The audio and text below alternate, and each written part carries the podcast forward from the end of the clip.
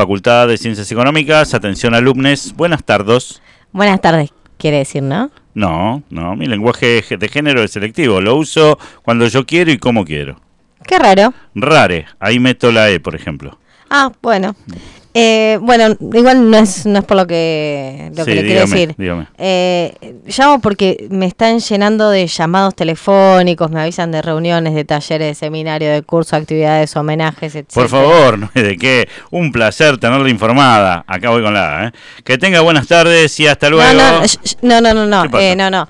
El, llamo porque no quiero recibir más estos llamados, me llaman a cada rato, la verdad que ya están, me están incomodando. Eh, qué loco, ¿eh? Lo que me está diciendo. ¿Por qué? Eh, usted es economista, ¿no? Sí, soy economista. Bueno, no se enoje. Lo que, que le quería decir es que, por si no lo sabe, los economistas suponen en todas sus teorías que siempre es mejor más información a menos información. Usted está siendo y completamente irracional. Usted, déjeme, la racionalidad para mí, es mi racionalidad, eh, mi Tucumán, mis preferencias que son completas, reflexivas y transitivas. Eh, me dicen que no quiero recibir, o sea, lo que le quiero decir es que yo no quiero recibir más estos llamados. ¿Nos entendemos o no nos entendemos? Más o menos, discúlpeme, pero no entiendo qué está maximizando. Si prefiere menos información a más información, entonces usted no es una homo económica. ¿Una qué? Bueno, ya, ya me parece que está jugando demasiado con las vocales.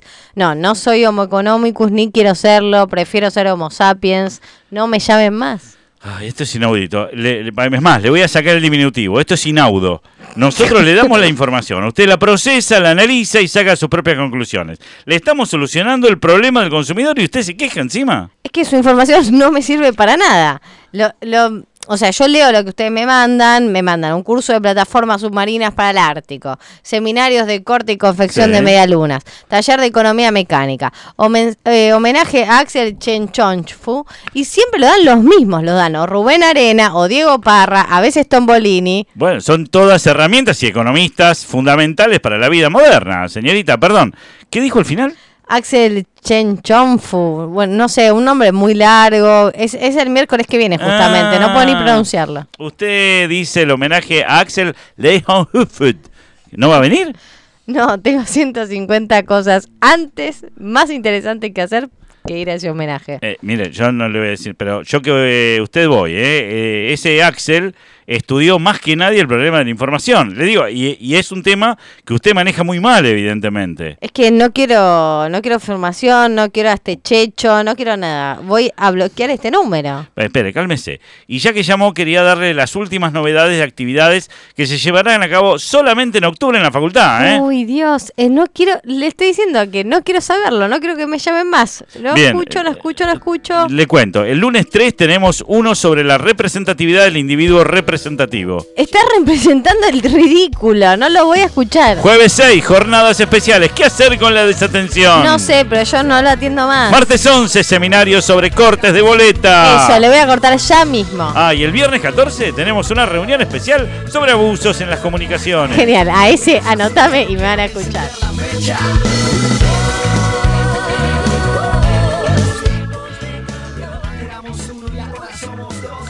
Señoras, señores, en vivo y en directo, con micrófono y con cámaras. Desde YouTube, dos tipos de cambio, con toda la tecnología, con los últimos desarrollos de progreso tecnológico más avanzados del planeta Tierra, están eh, y lo están viendo ahora, en vivo. Por primera vez estás viendo los estudios.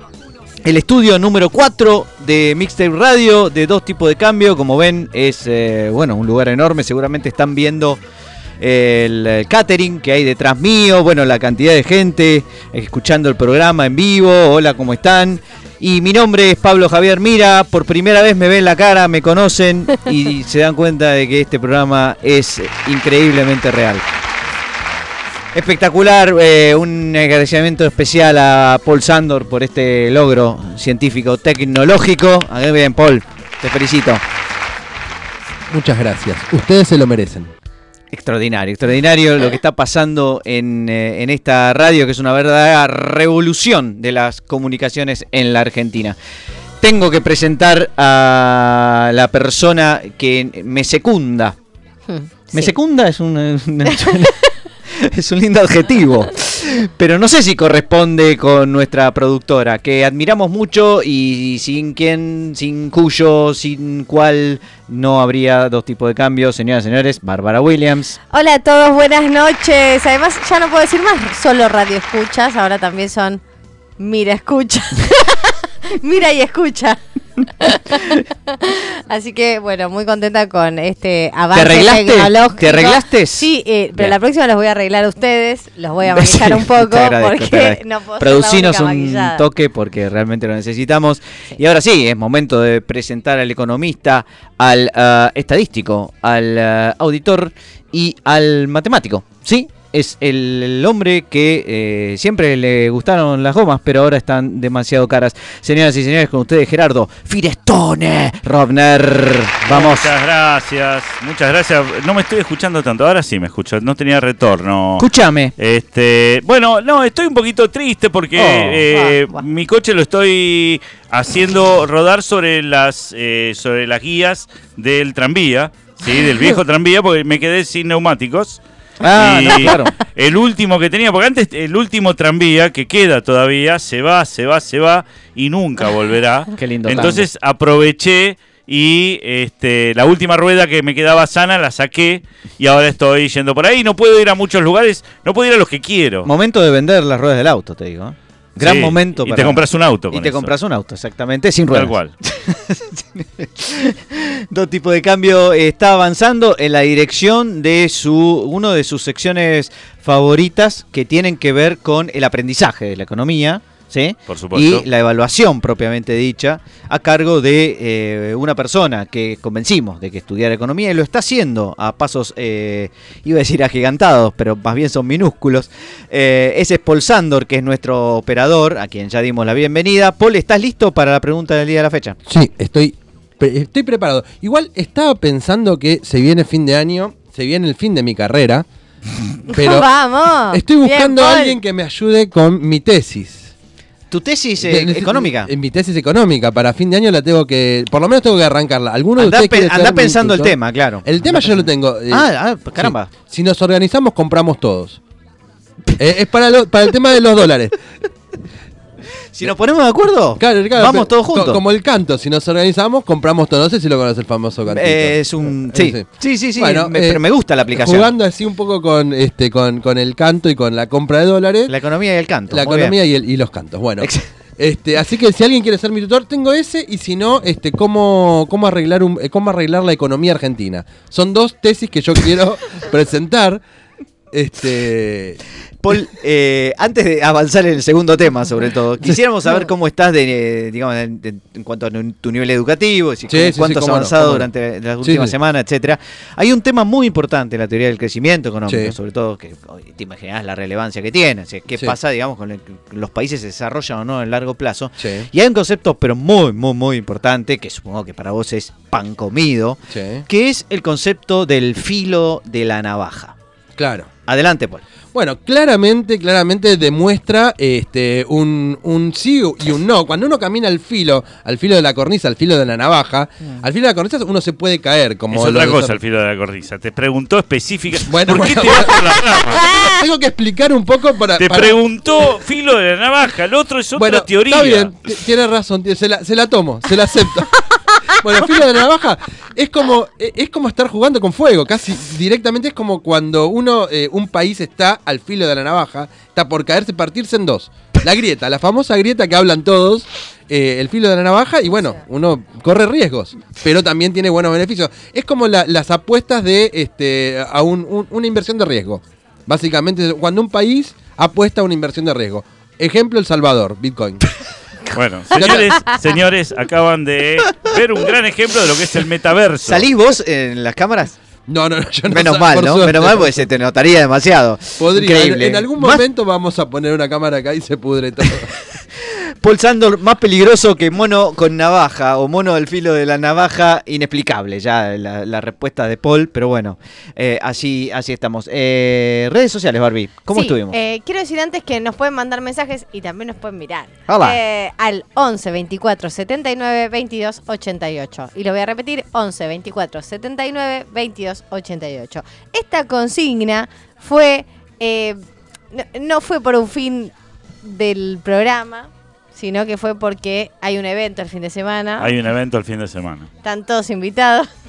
No, señor. Bueno, tenemos un aniversario Sí. de 30 años de noviazgo. 30, ¿quién puede ser tan, ¿Cómo? Sí, hijos. Estoy a prueba tan todavía. poco Estoy a prueba. definido como para tener 30 años de novia? 30 años de noviazgo, sí. Está, pensando en convivir o no. Increíble, Jamás tendría un amigo así. Entonces con- preguntamos, ¿en qué se parece un economista a un antropólogo? ¿Pero qué tiene que ver eso con los 30 años? que hay, hay un economista y un antropólogo que están hace antropóloga. 30 Antropóloga. años, y antropóloga eh, que hace 30 años están de novios. De novios. Bien, Sí, bueno, es hora Ella ya, ¿no? está, está haciendo un paper con eso. ¿Y qué contestó la Genchi? Y la gente contestaron varias cosas. Pedimos por favor respuestas absurdas. Acá Nico Sanvitali nos dice en que los dos te cuentan los huesos. Sí, creo que confundió arqueólogo con antropólogo, Sí, pero bueno. es Pero- un error muy común. Sí, ¿eh? sí, sí. Pero bueno, más o o menos. No, Economista, digo, contador. Mi suegra todavía le sigue mandando a mi mujer este artículos donde descubren dinosaurios. Diciendo, che, esto es para vos que sos antropóloga. No, es algo. Y a no vos te manda los, balan- los balances de las empresas. sí. Claro, ok, bien. Mira esta nueva resolución general de AFIP. bueno, después acá uno se pregunta, ¿pero no éramos antropólogos los economistas? Muy buena pregunta. Muy bien. Muy buena Sí, respuesta, perdón. estamos. Después acá Fer González dice que ninguno llega a fin de mes. Eh, después, y a mí esta me pareció muy buena, que es que la posta que te tira la comprobó solo en una tribu perdida del Amazonas. Ambos. Fantástico. Sí, con gallinas, gallinas, gallinas ovaladas en el vacío. Esta teoría funciona con gallinas ovaladas en el vacío. Señoras, señores, dos tipos de cambio. Está en las redes, está por YouTube, está en video, está en micrófono y además está el día de la fecha, Gerardo. Por supuesto, porque hoy es el. Ahí son dos días, como siempre. El día del liberalismo, señores. Bueno, Así por que fin. a todos los liberales les mandamos un gran cariño, porque hoy, un 29 de septiembre de 1881, Sí. 1881, nace Ludwig von Mises. Ludwig, aguante Ludwig. Un economista. Un liberal de verdad. Austríaco, no Ahí está. australiano como muchos piensan. De que es, bueno, es historiador, filósofo, escritor. Bueno, que tuvo una influencia significativa en la Escuela Austríaca de Economía y el moderno movimiento libertario, ¿no? Sí, bueno, este, y también es el Día de la Clase Media. Mira. No. Es el Día de la Clase Media porque ¿Es la es el- clase media libertaria, Gerardo? bueno, es el Día de la Clase Media Libertaria porque un 29 de septiembre de 1964, en Argentina, la revista Primera Plana comienza a publicar una nueva tira cómica del humorista y dibujante Quino Ajá. que se llamó Mafalda. Ah, Qué linda. ¿Eh? Qué lindo momento. Qué lindo momento. Eh, ¿Leyeron Mafalda? Yo, por supuesto, nosotros sí. Paul, ¿leíste Mafalda? Sí, y me encanta. ¿Cuál es el mejor chiste de Mafalda? Eh, me gustan los de la playa porque los saca del contexto. Este, cuando van a hacen los castillitos en la playa y tienen las vacaciones. Ah, ese es de Nick. No, no, no, No, no, no, no, este. mm, eh, Bueno, también gusta, hace Nick. Sí, sí. A mí, a mí el chiste ese de cuando Miguelito no quería meterse en el mar porque pensaba que era una gran sopa. Claro. Este, y en un Qué buena momento sopa. Mafalda lo ve metido en el mar y dice, ¡Ey, tomaste coraje! No, tomé Alka-Seltzer. Es muy bueno. muy bueno. Nadie sabe que es Alka-Seltzer, por supuesto, pero bueno, Bueno. es, es gracioso igual. Barbie, ¿leíste? Eh, de- eh, poco. Va a ser Poco. como Moby Dick, ¿leíste? Poco. Bueno. ¿Y cómo se llama la tortuga de Mafalda? burocracia. Burocracia. Burocracia, muy bien, ahí los nombres económicos para los animales. Señoras y señores, dos tipos de cambio continúa de la siguiente manera. Dos tipos de cambio. Si no nos vas a escuchar, avisa con tiempo. Tiempo, tiempo, tiempo.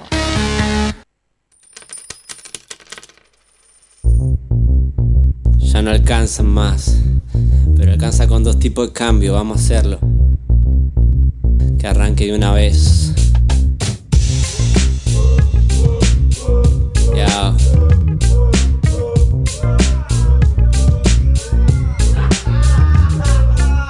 Es inflación, nada recibo y en cambio pierdo poder adquisitivo. Tenés que ver que todo sube que ya no tengo lo que tuve, ni papagayo tuve. No vamos a negar que todo sube hasta las nubes, que lo poco que hay se nos esfuma, queda bruma. La causa saben todos, no es necesario seguir aclarando.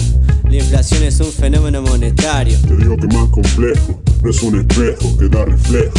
Mira todos los factores de mil amores y no la llores, man, no la llores, man. Qué trapazo, qué trapazo estamos escuchando. Estamos escuchando Todo Sube de agrupación deficitaria de su nuevo álbum, El COVID de las Finanzas. Tiene otros temas como Defolteados por Error, Vulnerado por tu mano invisible y Finanzas impúdicas. Y hablando de finanzas, chicos, quiero contarles una pequeña historia. Ver, tiene que ver con inversiones, y tiene que ver con inversiones locas y con vacas locas y similares. Eh, no sé si ustedes recuerdan que eh, en dos tipos de cambio hemos hecho varias veces eh, secciones que refieren a, bueno, el sistema financiero, a la forma en que, bueno, se puede o no ganar plata en la bolsa o con otros activos financieros o, digamos, apostando a instrumentos más o menos sofisticados, cosas raras, eh, put, put calls y otras estrategias eh, rarísimas. Y eh, hemos, digamos, generalmente a lo que nos hemos referido es a los que pierden, ¿no es cierto? A los grandes perdedores de este jueguito. Porque para los ganadores que aparecen siempre en los diarios ya, ya lo sabemos, ya los conocemos, ¿no es cierto? Y hay un antecedente que, eh, al cual, repito, nos hemos referido bastante, que es un autor que se llama Barton o Burton Malkiel, ¿sí? que escribió un libro que se llama Un paseo aleatorio por Wall Street. Aquellos que Ah. saben lo que es un paseo aleatorio entenderán por qué digo paseo aleatorio.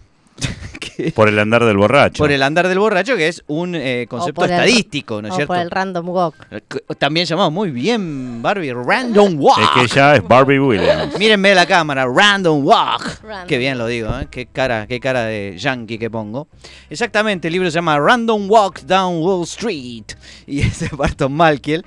Que eh, una de las cosas a la que se dedica en ese libro es a desmitificar por completo la teoría de que existe gente que puede ganarle sistemáticamente al mercado a la hora de jugar a la, a la bolsa. Algo que Paul quiere hacer desde hace ya cuántos años, ¿no es cierto? Él lo inventó. Él, Eh, él lo inventó la idea de que uno Me puede sacaron la idea. Bueno, Barton Malkiel dice que eh, estos intentos son en vano y eh, la forma más eh, divertida que tuvo de ilustrar esta, es, esta circunstancia, el hecho de que uno no puede eh, vencer tan fácilmente al mercado de manera más o menos sostenida y sistemática, es la metáfora de los monos tirando dardos a una página del Wall Street Journal, que es justamente el diario donde figuran las cotizaciones de las principales acciones de Estados Unidos, el Dow Jones, ¿no es cierto? Entonces la metáfora intentaba de- decir que si pones de un lado a un eh, conjunto de inversores que tienen toda la información y toda la experiencia y han realizado todos los estudios en finanzas a elegir una cartera de acciones, y por el otro lado pones a un mono que eh, le tapás los ojos y lo haces tirar dardos contra, contra una pared donde está colgado el Wall Street Journal y elegís las acciones eh, donde cayeron esos dardos, el resultado a la larga, dice Barton Malkin, será equilibrado. O incluso a veces podría ganar, gan- podrían ganar los monos.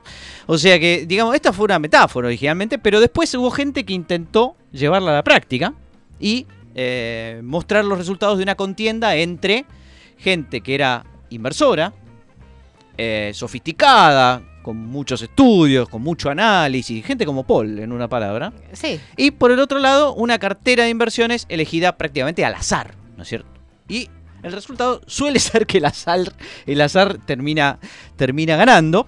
Y lo que tenemos hoy, queridos amigos y amigas, es una, una nueva versión, ¿eh? una actualización de ese famoso concurso que se realizó en el año 2016 en eh, Noruega, en donde una cadena de radio, que no es mixtape, lo quiero aclarar, O sea, Ah, no, cualquiera, no- cualquiera.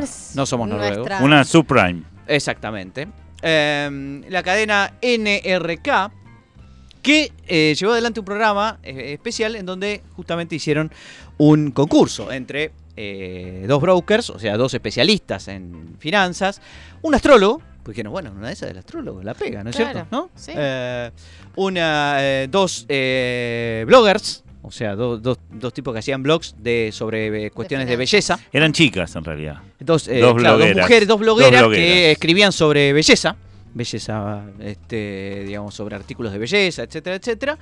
Y los grandes invitados, ¿eh? Las vacas, señores. Una, Una vaca. una- sí, un conjunto de vacas en realidad, ¿no? Que eh, fueron seleccionadas como, eh, bueno, la parte más azarosa, si ustedes quieren, o la parte, en vez de lo mono, ¿no? Usamos la vaca como, eh, como participantes eh, que supuestamente no piensan, pero andás a ver si las vacas no están. no- Las vacas piensan. la y vaca vuelan piensa, también. ahí está, así, así lo vuelan. dice Gerardo. Muy bien, entonces, eh, ¿qué hicieron? Le dieron más o menos 1.100 1.200 dólares a cada uno. La vaca, digamos, eh, aceptó este, muy contenta este, este dinero.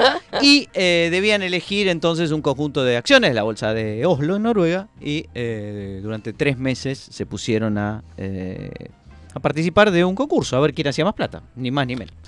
Bueno, ¿qué eligieron? Bueno, em, Pero ¿cómo elegía? La vaca, ¿Las vacas Sí, cómo eh, elegían? Claro, eh, es una buena pregunta. Eh, por Primero favor, que a, digamos, a los especialistas, por supuesto, le dieron a elegir libremente qué acciones querían comprar y ellos eligieron, bueno, ahí tenemos algunas, algunos eh, ejemplos. Por ejemplo, eligieron eh, la, un- el, el- el mayor banco de Noruega, ¿no? Como una de sus inversiones, lo cual tiene sentido. El, eh, el operador de cruceros, el Royal Caribbean. Es una Ah. super empresa también. Sí. Uno dice, no, después de la pandemia esto le va a ir bárbaro. Y por lo tanto acá, acá está la papa, exactamente. Eh, de- después también, eh, bueno, los eh, astrólogos, eli- el astrólogo eligió su, eh, su cartera de activos y eh, las blogger también, también lo hicieron por su... La pregunta es cómo hicieron las vacas para elegir Claro, las acciones, ¿cómo porque elegían? no suelen contestar. Ni la vaca es así, ¿viste? Vos le preguntás qué querés y tarda en la respuesta. Tampoco Sí. saben lanzar dardos. Y tampoco saben lanzar dados, algo que los diferencia de los De los monos en sí. cuanto a, a su inteligencia, exactamente. Bueno, ¿qué es lo que, mm, que, que- cómo hicieron para elegir entonces a los eh, las acciones que eligieran las vacas? Bueno, lo que hicieron fue pintar en un campo cuadrados con eh, los nombres de las distintas acciones y allí donde la vaca o el conjunto, la vaca seleccionada finalmente eh, defecaba. Era eh, la elección que eh, resultaría el conjunto de eh, acciones que resultarían elegidas para la, la cartera de la vaca, digámoslo así, ¿no? Sí, y del caballero. Exactamente. Así que bueno, la pregunta es, eh, ¿quién ganó? ¿No? Uno se podría preguntar, digamos, si ganó el astrólogo, si ganaron los especialistas, bueno, eh, o ganó la vaca, es una buena pregunta. Eh, además, participaron de este experimento los propios eh, conductores, del sí. programa, ¿sí? que decidieron hacer su propia eh, cartera de activos, a ver si le podían ganar a, sobre todo a la vaca, ¿no? Ahí el gran desafío era ese. Así que, eh, bueno, allí fueron y eh, la pregunta es, eh, ¿cuánto, quién ganó de todo esto? Ya les vamos a decir, porque aquí tengo los resultados eh, del... eh, bueno, eh, básicamente... mm, déjame ver, eh, a ver, a ver, a ver, ¿dónde tienen los resultados? Aquí. Acá lo tengo. A ver. Bueno. Vaca, vaca, vaca, vaca, vaca. Acá Dale. está. Bueno, el resultado es lo siguiente. eh, Sarán, sarán. los profesionales eh, ganaron un 7,3% Bien. en ese periodo. Bueno, muy El bien, mercado en promedio ganó un 5%, o sea que Los Bien, profesionales bien. no le fue fue bien. tan mal, no le fue tan mal. Pero eh, la verdad es que el astrólogo eh, sacó también un 7,3% prácticamente, así que le empató a los genios, No, bueno, pará, pará, pará. ¿no? Eh, entonces, ustedes que siempre critican a la astrología, piénsenlo dos veces. Exactamente. También criticamos a los financistas. Es eh, tan bueno como el financista, en este caso como el Vio experto, la luna, no sé qué, el ascendente, dijo acá, acá, acá y acá. pero eh, ambos perdieron con, lo- con las bloggers. Las bloggers un 10%. Vamos. este, diciendo, eh, justificando que ellas no tenían, eh, no tenían el- la menor idea de lo que estaban haciendo. ¿no es cierto? ¿Y- Así que ganaron un y 10% la vaca? y les ganaron. ¿eh? ¿Y la vaca? ¿Cuánto ganó? Bueno, la vaca... eh, No sé, ¿no tenés el resultado de la vaca? No tengo el resultado Todo de la vaca. esto fue por la vaca y no tenés el resultado de la vaca. Eh. Aunque sea mentir, tirá cualquier cosa. Yo creo que la vaca estuvo por el medio. Ya estuvo- cuando dudó. La vaca también, perdón, perdón, la vaca también ganó, acá lo tengo, eh, la- el, el- el capital de Coupat, así le llamaron al ca- a la elección de la, de la vaca, también ganó un 7,3%. 7,3%. Ah. Así que eh, lo que tenemos es, bueno, ganadoras las bloggers, la vaca segunda al lado de, los- de los profesionales y también al lado de los astrólogos. Así que vacas, astrólogos y profesionales de las finanzas anduvieron muy cerca, muy parecido, pero ¿quiénes fueron los que más ganaron? En realidad los que más ganaron fueron los conductores del programa que se hicieron con una diferencia espectacular del 24%. Sí, pero, ¿Por pero? Pablo, lo vas a decir, ¿verdad? Contalo vos, Gerardo, ¿sabés qué hicieron? Hicieron trampa. Hicieron trampa, a ver cómo.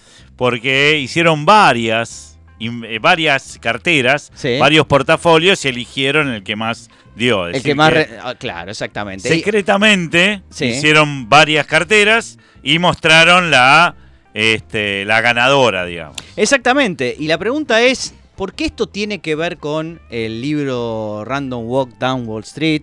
¿Y por qué tiene que ver con... ¿Por qué hicieron esto? Porque parece una tontería decir, bueno, agarraste de, de entre todas, mostraste la que más ganaste y obviamente que ibas a ganar, digamos. Siempre, si vos haces... Tomas muchas opciones, muchas posibilidades, agarrá la que más subió y vas a ganar siempre. Eso parece obvio. Pero un poco lo que quería ilustrar este ejemplo es que cuando los libros eh, que recomiendan a inversores o que elogian a determinados eh, aficionados a, a los temas financieros para hacer eh, diferencias en el mercado, suelen elegir aquello que le fue mejor. O sea que de alguna manera estos libros están haciendo lo mismo que hicieron los presentadores, que es mirar a todos los participantes y en vez de sacar un promedio de las ganancias de todos, eligen a los que les fue mejor. Claro. Y muestran en su libro diciendo, bueno, tal inversor es un genio, fíjate que hizo tal diferencia, tal diferencia, tal diferencia. Una de las cosas que hace Malkiel, que resulta sumamente interesante, es poner en, en orden los eh, mejores eh, los mejores financistas a lo largo de un periodo de tiempo, ¿no? Entonces pone, por ejemplo, que durante cinco años, eh, digamos, eh, la empresa que, se dedica a las finanzas que más retorno tuvo es, qué sé yo, Cow Capital, por ejemplo, ¿no? Esa empresa le fue bárbaro, hizo un rendimiento espectacular, pero resulta que después Malkiel dice, momentito, vamos a ver qué pasaron los cinco años eh, posteriores. Esta fue la que salió primera durante cinco años, pero ¿qué pasó después? Y lo que revela Malkiel es que a los cinco años siguientes, esta empresa, que parecía espectacularmente Sí, eh, inteligente y ganadora, estaba en el puesto 400, 500 en el orden de mérito. Con lo cual, si vos, después del rendimiento de los cinco años, decían, voy, voy a invertir con ellos, que son unos genios, seguramente te iba a salir a la quiebra.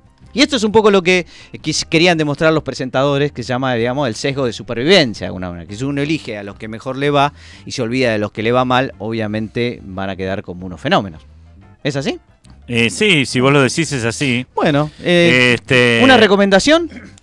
Inver- No, no inviertan, no pongan la guita donde no, no, no saben, no conocen. Claro, y lo más importante, no ponga la guita donde van a cagar. Como, Exactamente. como, como hacían nuestras vacas. Señores, dos tipos de cambio continúa enseguida con el invitado del día de la fecha, así que nos vemos enseguida. Dale.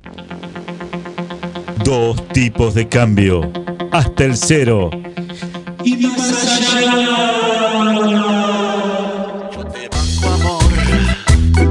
Voy al banco amor, deposito amor y recibo amar pierdo el interés. Sin tu renta soy un loco sin lucrar. Es auto blindado que tu clearing aclaré. Ese encaje fraccionario te pusiste y me excité. Ese fucking cheque en blanco que he firmado sin mirar. Ese fucking corralito que solemos extrañar.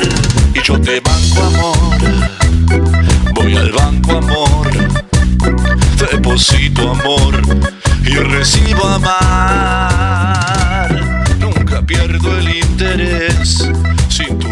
Dos tipos de cambio está listo con cámara y todo para recibir al invitado que no lo van a ver porque además no se puso ropa porque bueno, cada uno digamos elige cómo quiere estar en dos tipos de cambio, es perfectamente atendible, eh, pero bueno, es un amigo de la casa, es eh, un amigo de la Universidad de Buenos Aires, aunque haya estudiado también afuera, por supuesto, no es economista, como vamos a ver enseguida, pero después sí se transformó en economista, o por lo menos eso creemos, y se llama Nicolás Garrido, bienvenido Nicolás, ¿cómo estás?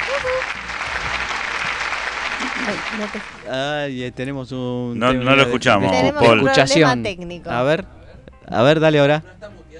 ¿Estás muteado o no? ¿Estás No, muteado? no está muteado, no está muteado, está perfecto. Y lo estoy escuchando que hace el, eh, el simbolito de que lo estamos escuchando, no hay ninguna señal rara. Ya enseguida te, te vamos a, A escuchar. Nico. Vos seguís hablando como si esto fuera así una cosa permanente. A ver, ahí estamos, estamos, vamos, vamos, vamos, vamos. Yo puedo hacer muecas, así que a ver, Nico, dale ahora. ¿Te escuchamos? No. no, no lo escuchamos. Vamos. Bueno, y este fue Nico Garrido. Le agradecemos muchísimo su participación. Este, la verdad que siempre es un placer tener eh, eh, eh, casi economistas de esta estirpe. A ver ahora, Nico. No. A ver, dale. No, No, no. este, No, no, todavía no. A ver. nos vamos a dar cuenta, no necesito hablar. ¿eh? Cuando... Bueno, Vamos a hacer una pausa. a ver un segundito. Bueno, eh, lo que les propongo es lo siguiente, Nico. eh, ¿Te metes en el mismo link en 10 minutos? ¿15 minutos? Vamos, ¿tenés? No tenés tiempo. Bueno, dale, a ver, vamos, vamos con todo. Ahí, ahí lo resolvemos y. Esto. Dame un segundito que ya lo resolvemos. Mientras tanto, Gerardo Romner tiene esto para contarles. Bueno, eh, quería contarles que en el día de la fecha, el 29 de septiembre de- del 2022, se produjo uno de los hechos más extraños de la radiofonía argentina, en el cual este, tres salames están tratando de hacer su primer programa en vivo y no pueden llegar a conectar con el Meet. Este, por alguna extraña razón tecnológica, por No, y supuesto. También podemos decir que mañana está la fiesta de mixtape, ¿no? Mañana está la fiesta de mixtape, no tiene, claro, no tiene nada que ver de- con lo que yo estaba hablando. Sí, y porque que hoy va a haber una suelta de ñoquis, 29. 29, sí, le mandamos un gran saludo a todos aquellos eh, trabajadores estatales que eh, alegremente cobran, pero no trabajan. A ver, Nico, dale una vez más. Ay, no te puedo creer. No. Bueno, cosas What's que pasan. happening? Lo Viste, se ve todo, pero dame, dame un segundito Ahora, digo para nuestros oyentes, yo les quiero contar que eh, Nico se ve bárbaro, se ve bárbaro. este. Lo podemos describir incluso, podemos ¿no? describir. Sí, sí, sí. sí. Tiene una incipiente barba, eh, un poco cana. Está más cano de, que, de, de la barba que del pelo. ¿Sí? Lo cual Yo implica. lo que, lo que podríamos hacer, eh, Gerardo, si te parece, es tratar de adivinar las respuestas. No, no, no, no, pero pará, pará, pará. A Vos- ver ahí, dale, Nico. No, no, no, no va a suceder. No va a suceder. No está sucediendo, no está sucediendo. Para No, lo que quiero eh, decir- Está modulando, pero no está hablando No con está vos. hablando. No, es una A joda. No, lo que quiero decir es. eh, aquellas personas como Nicolás que tiene así barbacana pero el pelo eh, casi sin canas eh, suele ser de personas que hablan más de lo que o comen más de lo que piensan puede ser Nico no tampoco Lo que podríamos hacer es preguntarle cosas y que conteste eh, por sí o por no con la cabeza. sí Entonces. dice eh, algo del recuadro Eh, claro. que estaba ¿Sos de River o de Boca? sí. No, Soy pobre Nico, ¿no? Es increíble esto, qué mala suerte que hemos tenido.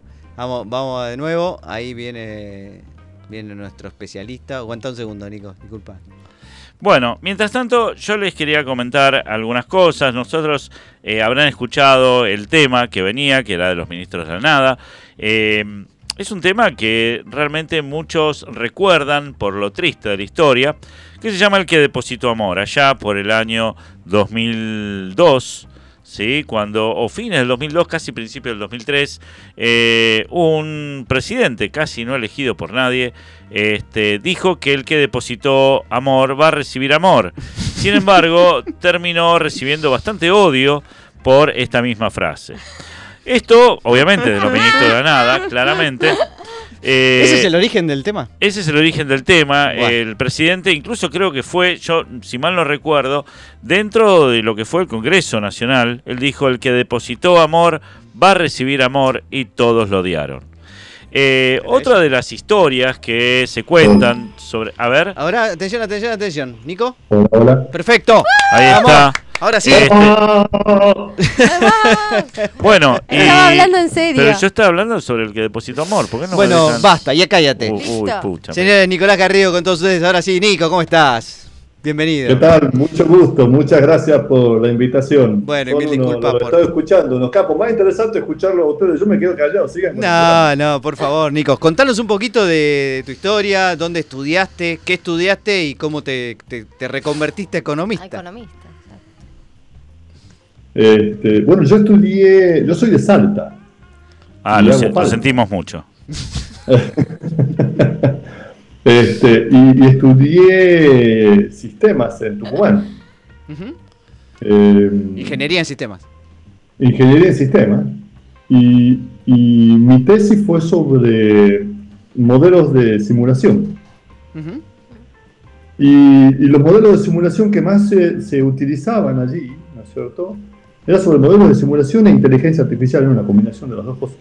Y los modelos de simulación que más se utilizaban en, en lo que uno veía eran estos modelos de economía. ¿No? Eran todos estos modelos de sistemas dinámicos y demás. Y entonces se, se- se me ocurrió que quizás tenía sentido entender mejor qué es lo que estaba modelando. Está muy bien, claro. Y allí me fui, este, allí me embarqué en un proyecto de la, de la Unión Europea que se, llama- se llamaban los, eh, los programas Alfa. Y, me hicimos, hice una maestría y de ahí me fui a estudiar el doctorado en economía. Y eh, decime, eh, cuando te empezaste a cruzar con los economistas, ¿te diste cuenta de que eran unos ignorantes totales de tu tema o vos te diste cuenta que vos eras un ignorante total de las cuestiones de economía? ¿Cómo fue ese cruce? Pucha, yo no, me- yo no me lo creo tanto, así que yo pienso que yo era ignorante. Así que sí, yo me veía ahí como el ignorante, porque nada, todas estas cosas que para mí eran, eran como nuevas, ¿no? Ujú. Pero soy muy empeñoso, así que este, eh, he trabajado duro. eh, y nada, hemos comenzado a hacer estas mezclas de, de- de computación con problemas de economía, ¿no? Y Y, me he decime- pasado haciendo eso durante mucho tiempo.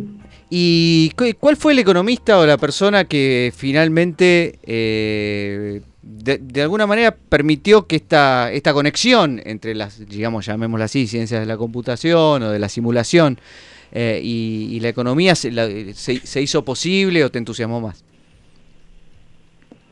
Eh, a ver, no, en principio esto comienza nada como un incentivo propio que teníamos con un grupo de chicos ahí en Tucumán que, que- que leíamos sobre teoría de sistemas, de Bombo Interlanfi, y entonces veíamos estas cosas y entonces cada uno pensaba esta cosa de sistema y ahí fue mi, mi- mi- mi acercamiento a la economía. Luego, ya como, como economista, ¿no es cierto? Hay un economista italiano con el cual comenzamos a trabajar, se llama, probablemente ustedes no lo conocen, eh, eh, Pier Mario Pacini, es un microeconomista, y con él comenzamos a hacer nuestros primeros modelos de agentes computacionales. En esa época se trabajaba con un ambiente que se llamaba Swarm, que era del Instituto de Santa Fe, Ah, y comenzamos a, a- a trabajar con Pier Mario sobre estos modelos, y eso fue mi, mi acercamiento, digamos, a esta combinación ya más formal, y comenzamos a escribir los primeros papers, eh, fue con, con Pier Mario, que es un profesor de la Universidad de Pisa. ¿no? Y Nico, decime, ¿cuál es el resultado que de los que encontraste que te sorprendió más o, bueno, en todo caso te sorprendió menos? Porque uno dice, bueno, esperaba una cosa y me dio otra. Pucha, qué pregunta. Eh, no, no, no, no sabría. Mira, quizá eh, cuando te escuchaba, cuando los escuchaba hablar del de, el ejemplo este, esta la vaca tomando decisiones financieras ¿no?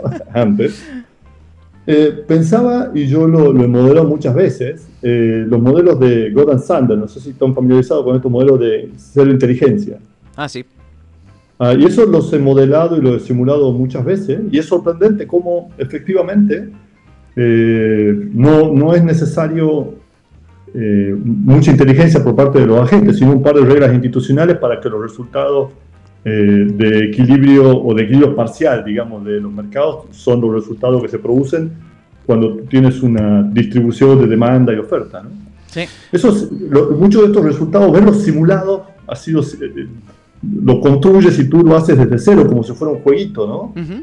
y lo ves cómo emergen y ves cómo este resultado se produce. Eh, todo este tipo de cosas que te permite hacer cuando trabajas con modelos computacionales siempre me ha generado sorpresa. Eh, Nico, yo te quería preguntar lo siguiente. ¿Ustedes en los modelos introducen factores aleatorios? Sí, ¿Y, Sí, y- y eh. cuánto impactan? ¿Cuánto influyen en los resultados? bueno, depende del tipo de aleatoriedad que introducís, ¿no es cierto? Eh, Una, una binomial mezclada con normal, una Sí, distribución. normalmente eso es, eso es probablemente de los efectos que, que- que más introduce. Eh, y es difícil darte una... A ver, ¿qué es lo que produce? Depende de la complejidad del modelo, ¿cierto? Porque hay veces que, que- que lo que al final lo que tú ves son distribuciones de Monte Carlo, digamos, ¿cierto? Sí. sobre los resultados que vos estás tratando de entender y lo que, va, lo que vas viendo, lo que uno, primero después con el, con el entrenamiento, lo que uno identifica en estos modelos computacionales son cuáles son las fuentes de aleatoriedad que tenés, ¿no es cierto? Normalmente tenés, y estas son las fuentes de aleatoriedad que son las que vos introducir con distribuciones y en ocasiones tenés algún comportamiento caótico que también es una fuente de aleatoriedad complicada de, de- de- de- de simular. entenderse. Ah, ¿no? ok. Claro. Y Ah. eh, Nico, el, eh, este miércoles te vamos a escuchar en un homenaje a Axel Leijonhufvud y nos gustaría que nos contaras, digamos, que brevemente, si querés, digo, para no spoilear la charla, pero aunque sea un, un anticipo, de tu de, de- de tu relación eventualmente, de- de, digamos, conceptual, no sé si lo conociste personalmente, con, con Axel y por qué es importante para lo que haces.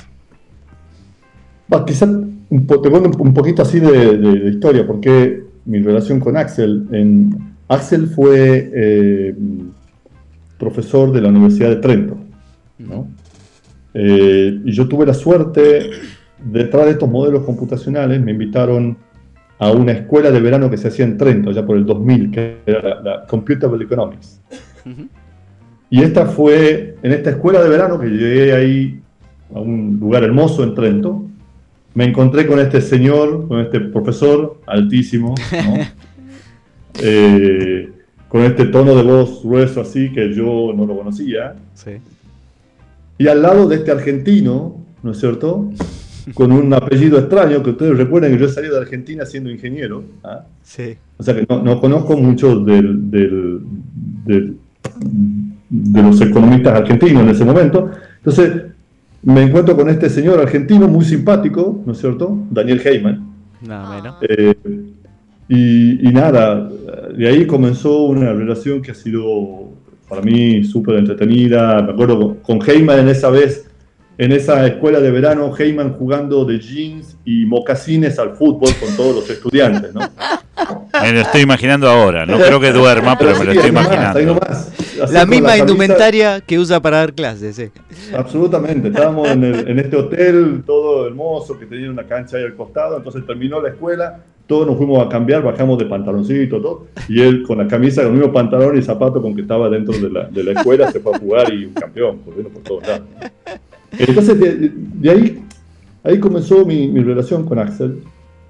Eh, y yo creo que hemos hecho, después a mí me hicieron, me dieron un postdoc en la Universidad de Trento, Así que eh, estaba con él con, con mucha frecuencia y, y nada. eh, al último yo era su, fui su TA, digamos, creo que era el, el- el- el- profesor asistente de él, ¿no es cierto? Mirá. Él daba los ejercicios y hacíamos ahí las cosas. Eh, así que ahí viene mi, mi relación con Axel. Eh, este, y, y- y Axel, tiene, Axel tiene muchas dimensiones, como ustedes yo creo que lo conocen también muy bien. Eh, y una cosa que a mí me, quizás como anécdota, yo, a mí me, me- me gusta mucho, eh, probablemente, saben que, eh, siempre, no siempre, pero una vez me contó esta anécdota, ¿no? Él estaba escribiendo su tesis Ujú. y su tesis estaba básicamente, el objetivo era entender eh, lo que ocurría, ¿no es cierto?, cuando las economías entraban en estas crisis monetarias, ¿no es cierto? Eh, estaba en Northwestern, había obtenido un, era asistente, había obtenido un- estaba en, en el tenure en eh, UCLA, Ujú. y entonces estaba trabajando con los tesis y no salía nada, no salía nada, entonces ya habían pasado dos años y le dicen, bueno, bueno, hay que terminar esto, ¿no? ya es hora, ¿no? ya es hora. Y entonces este, Axel dice que estaba mirando todo, esta, todo esto que había escrito, toda esta crap, dice, ¿no? Y se dio cuenta que a través de las notas, ¿no? De las notas del pie de página, Ujú. ahí había algo coherente. Y entonces lo que hizo fue tomar las notas del pie y las convirtió en lo que nosotros hoy conocemos como este libro famoso, ¿no es cierto? Keynes, Pero, pero él siempre decía... ¿Y el texto fue la nota al pie? o sea, el- el- el- el- la tesis al final fue esa nota de pie, y eso fue su libro, ¿no es cierto? Que lo hizo famoso. Sí. Pero él siempre decía, yo al final quería en realidad trabajar sobre lo otro. Y, y- y creo que ahí, o sea, ahí es donde por lo menos a mí me, me- me impactó más, y yo creo que ese es el, el Axel que, que muchos eh, que conocemos y demás, ¿no es cierto? Que es, es este Axel que miraba, que tiene una mirada del, del sistema social, Claro. de, de la economía, de cómo funciona la economía, Ujú. de una forma bien, bien particular, digamos. Que, que- y, y un poco esa es el, la, la intención es contar esto, esta, como yo le digo, esta ontología de Axel, acá Claro. un poco robando del- de, de la epistemología, ¿no? Ujú. El término ontología como una forma de cómo entiende al- a la economía, cómo la visualiza la economía y cómo la trató de entender a la economía y qué preguntas se planteó sobre eso. Un, Entonces- un, un sistémico, podríamos decir, ¿no? Analista de sistemas. Eh, sí, seguro, seguro, un sistémico en términos de pensar a todo De el pensar en el sistema. completo, claro. claro, Sí, claro. sí, sí, Nico, eh, estamos muy agradecidos de que hayas estado con nosotros. Eh, seguramente nos veamos el, el miércoles. Ojalá que haya mucha gente y sea un éxito el, el homenaje a, a Axel. Eh, y bueno, agradecerte un montón que hayas estado en dos tipos de cambios, sobre todo que nos hayas soportado cinco minutos. eh, cuando el, el problema técnico básicamente era que el, el micrófono estaba bajito. No, no, bueno, no No, cuentes muchísimas Pablo. gracias a ustedes. Son la verdad que este, los he descubierto ahora. Así que ahora, hoy me iba a la universidad escuchándole, escuchando los, sus podcasts. Así Qué que este, este, están buenísimos. Felicitaciones por el programa. Gracias, Y Nico. nada, eso, muchas gracias y ojalá que nos veamos el miércoles. Un abrazo. Chao, Nico, muchas Nico gracias. Garrido en dos tipos de cambio. Dos tipos de cambio. A favor de la flexibilización laboral. Che, pero para, ¿tengo que decir yo este separador? ¿Está así en el contrato? No, no, no, no, no, no. A mí no me vengan a estafar. Decime dónde está el contrato. Decime dónde está.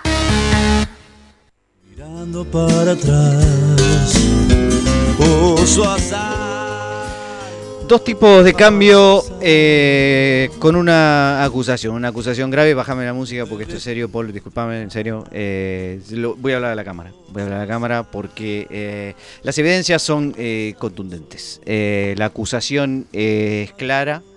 El señor Robner ha sido encontrado. No solo encontrado él, sino que hemos encontrado el arma con el cual perpetró este delito. Eh, hemos, eh, digamos, demostrado desde el punto de vista genético que era eh, su ADN el que estaba presente en el momento de los hechos. Hemos eh, escuchado la, el testimonio de decenas de personas que participaban del hecho y que efectivamente Barbie no queda prácticamente ninguna duda acerca de la culpabilidad del doctor Robner. Estamos... Él tiene derecho a, a defenderse. ¿Cómo que tiene Muchas derecho a gracias. defenderse? Yo tengo, voy a ejercer Pero, mi pero defensa. ya está, es todo tan evidente. Voy a ¿Es mi necesario? defensa. Sí, Bueno. sí, es necesario. Te escuchamos. Eh, la verdad que las palabras del fiscal acá eh, casi, casi podrían convencer a cualquiera, pero yo quiero que se fijen una cosa. Acá yo lo que tengo es un VHS de Pet Shop Boys, ¿sí? Es un VHS de Pet Shop Boys. Ustedes se preguntarán, ¿qué hace un VHS, que por otra parte es antiguo, de Pet Shop Boys, eh, en las manos de un economista que trabaja como auditor. No tiene sentido. Si ustedes se fijan, no, tiene sentido. No, la si por, por otra parte, porque aparte yo nunca escuché Pet Shop Boys. Entonces, si ustedes me dicen que un economista que trabaja de auditor tiene en sus manos un video, un VHS, que ya no se usan más, de Pet Shop Boys, realmente no tiene mucho sentido. Por otra parte, eh, creo que hubo un error grave porque eh, acá el fiscal habló de decenas y fueron solamente 18 personas las que declararon mi contra. Bueno. Con lo cual, eso, no, no, discúlpeme, pero es un error de su parte decir mentiras, usted está mintiendo descaradamente y alguien que por otra parte es economista y trabaja de auditor y está al lado de un muñequito que es de Spinetta, ¿sí? Y yo quiero que quede claro esto. Por otra parte, eh, uno trata de relacionar determinadas cosas. Por ejemplo, a ver, todos saben que este, donde hay más población, donde nacen más niños, hay más cigüeñas. Con lo cual uno podría correlacionar a partir de esta evidencia que las cigüeñas traen a los niños, que es una ridiculez, por supuesto. Entonces usted está correlacionando esto... yendo de- No, no, no, discúlpeme, yo estoy... O sea, cuando uno se pregunta, ¿qué sentido tiene esto? No tiene ningún sentido. Y si ustedes se preguntan, ¿qué sentido tiene, qué, qué- cómo se relaciona esto con la acusación que Sí, de homicidio es, que me eh. acaban de decir? Yo les diría, no tiene nada que ver y ese es el No, punto. claro. Quiero que se queden pensando que si un economista que trabaja de auditor tiene en sus manos un VHS de Pet Shop Boys, claramente es inocente y merece que me absuelvan. Este, bien, ¿Usted lo que está seguro de lo que.? usted, usted- lo que ustedes acaban de escuchar Sí. no es más que lo que se llama la defensa chihuahua. Chihuahua. Exactamente. Es una la- raza de perro. No, no, no, Chihuahua es de este, la Guerra de las Galaxias. Ah, la Guerra de las Sí, Galaxias. es un Wookiee. Bueno, casi. Por otra parte, Sí. ¿no viste la Guerra de las Galaxias? No me gustan esas Es cosas. como el tío Cosa. Sí. Muy bueno, muy bueno. No, no es como el tío Cosa, nada que ver. Sí, loco, es Nada igual, que ver. Es una A ver, ya de por sí, ya es un avance que no hayan confundido eh, la Guerra de las Galaxias con es, eh, Viaje a las Estrellas, ¿no? Ah, Eh, ¿no es lo mismo? No es lo mismo, son dos cosas completamente distintas. Pero esta estrategia de defensa, utilizada por otra parte hace muy poco por la vicepresidente, Señor, ¿sí? ¿qué está diciendo? es una estrategia que persigue ganar un debate Sí. a base de confundir con argumentos y exposiciones que no tienen nada que ver con lo debatido, el rival. Aparte, utilizan mucho este tipo de cosas, decir, por ejemplo, otro argumento que yo podría haber utilizado en mi defensa es, miren, yo creo, yo creo, tengo este pensamiento, que eh, las personas que hacen el bien ayudan a la humanidad. Y Correcto. la mayoría de la gente opina eso. Y si la mayoría de la gente opina como yo, entonces soy inocente. Ahora que me lo Y, decís. y si la gente me quiere y expresa, es porque soy inocente claramente. Yo creo que no hay más nada que decir. Quiero decir que es poco creíble que nunca hayas escuchado Pet Shop Boys. Eso, Pero- yo era la jueza, casi digo. Ok, mm, ok, pueden acusarme de creíble. eso y de eso soy culpable, de no haber escuchado nunca Pet Shop Boys. Aunque, It's a sin. Eh, ¿Cómo? Es un pecado que no hayas escuchado. Bueno, Pet Shop Boys, sí. it's a sin. Bueno, ok, es un tema de Pet Shop Boys. Eh, lo que digo es que eh, este tipo de argumentos se utilizaron en un eh, caso verídico que es el de O.J. Simpson. No. Sí, y El lo caso absolvieron. de. Lo absolvieron ¿Lo cuando estaba. con este argumento? Encontraron la sangre de él, encontraron todo y eh, hay un video. Aparte, el chabón fue un video. Perdón, el chabón intentó escapar con un coche y lo persiguió toda la policía con cinco helicópteros. Fue algo transmitido en vivo. La persecución ¿En O.J. Se quiso escapar? No, no, OJ, pero con una barba OJ postiza. Simpson. Buah, en fin. Estos son los chistes de Pablo Mira. Este, pero esto, ¿por qué se llama la defensa Chihuahua? Ah, eso quiero saber. Porque este, en la serie de, de cómic, Mm. que es South Park, ¿sí? de, de Comedy Central, creo que está, Sí, sí, sí. este, hicieron un capítulo donde aparecía un chabón con el mismo nombre del abogado de O.J. Simpson, Ah. eh, donde decía lo siguiente, parece que a un, a un chef, eh, una, perdón, una cantante, Alanis Morissette, había compuesto un tema que fue muy exitoso y este chef dijo que él lo había compuesto 10 años antes. ¿no? Entonces le reclamaba derecho de autor y la discográfica le hace un juicio al tipo este chef, ¿no? Ajá. Entonces, la discográfica contrata a Johnny Cochran, que es el mismo que lo defendió Jay Simpson, Sí. y ¿Para dice qué? lo siguiente. A ver. Señoras y señores del supuesto jurado, el abogado de Chef quiere que crean que su cliente escribió bragas sucias hace 10 años. Mm. Y ha sido sincero, casi hasta a mí me ha convencido. Pero, señoras y señores del supuesto jurado, voy a decirles algo que quiero que consideren. Señoras y señores, este es Chihuahua. Chihuahua es un Wookiee del planeta Kashyyyk. Pero Chihuahua vive en el planeta Endor. Piensen en eso, eso no tiene sentido. ¿Por qué un Wookiee de 8 pies va a vivir en Endor con unos Ewoks de 2 pies? No tiene sentido. No tiene sentido. Y, y más importante, ustedes se dirán, ¿qué tiene que ver esto con este caso? Nada. Eso, nada. Nada.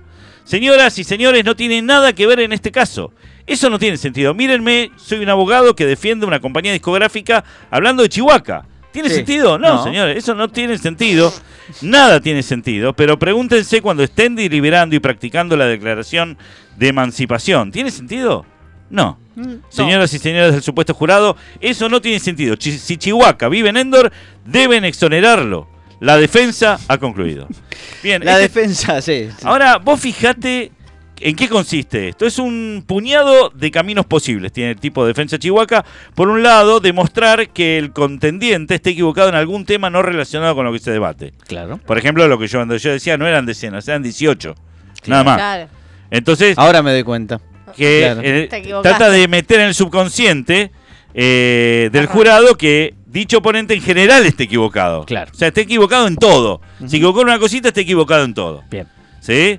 Este, yo quiero, quiero que vean el paralelismo que hay. Por otra parte, te asusta. Por otra, abrumar al adversario con datos disparatados hasta que éste pierde el hilo de lo que está ocurriendo. Otra, otra eh, patraña que se mete en eh, la defensa chihuahua.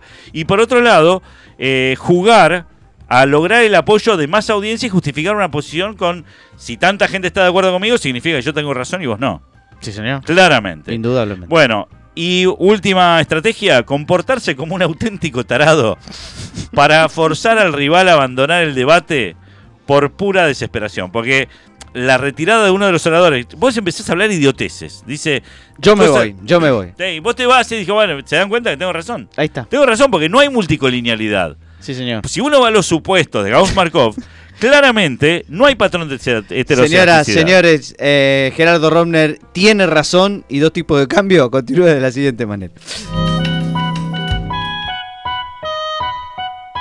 Dos tipos de cambio. El recontra hiperarchi multiplicador de tu entretenimiento. difícil! ¡Te mando muerte!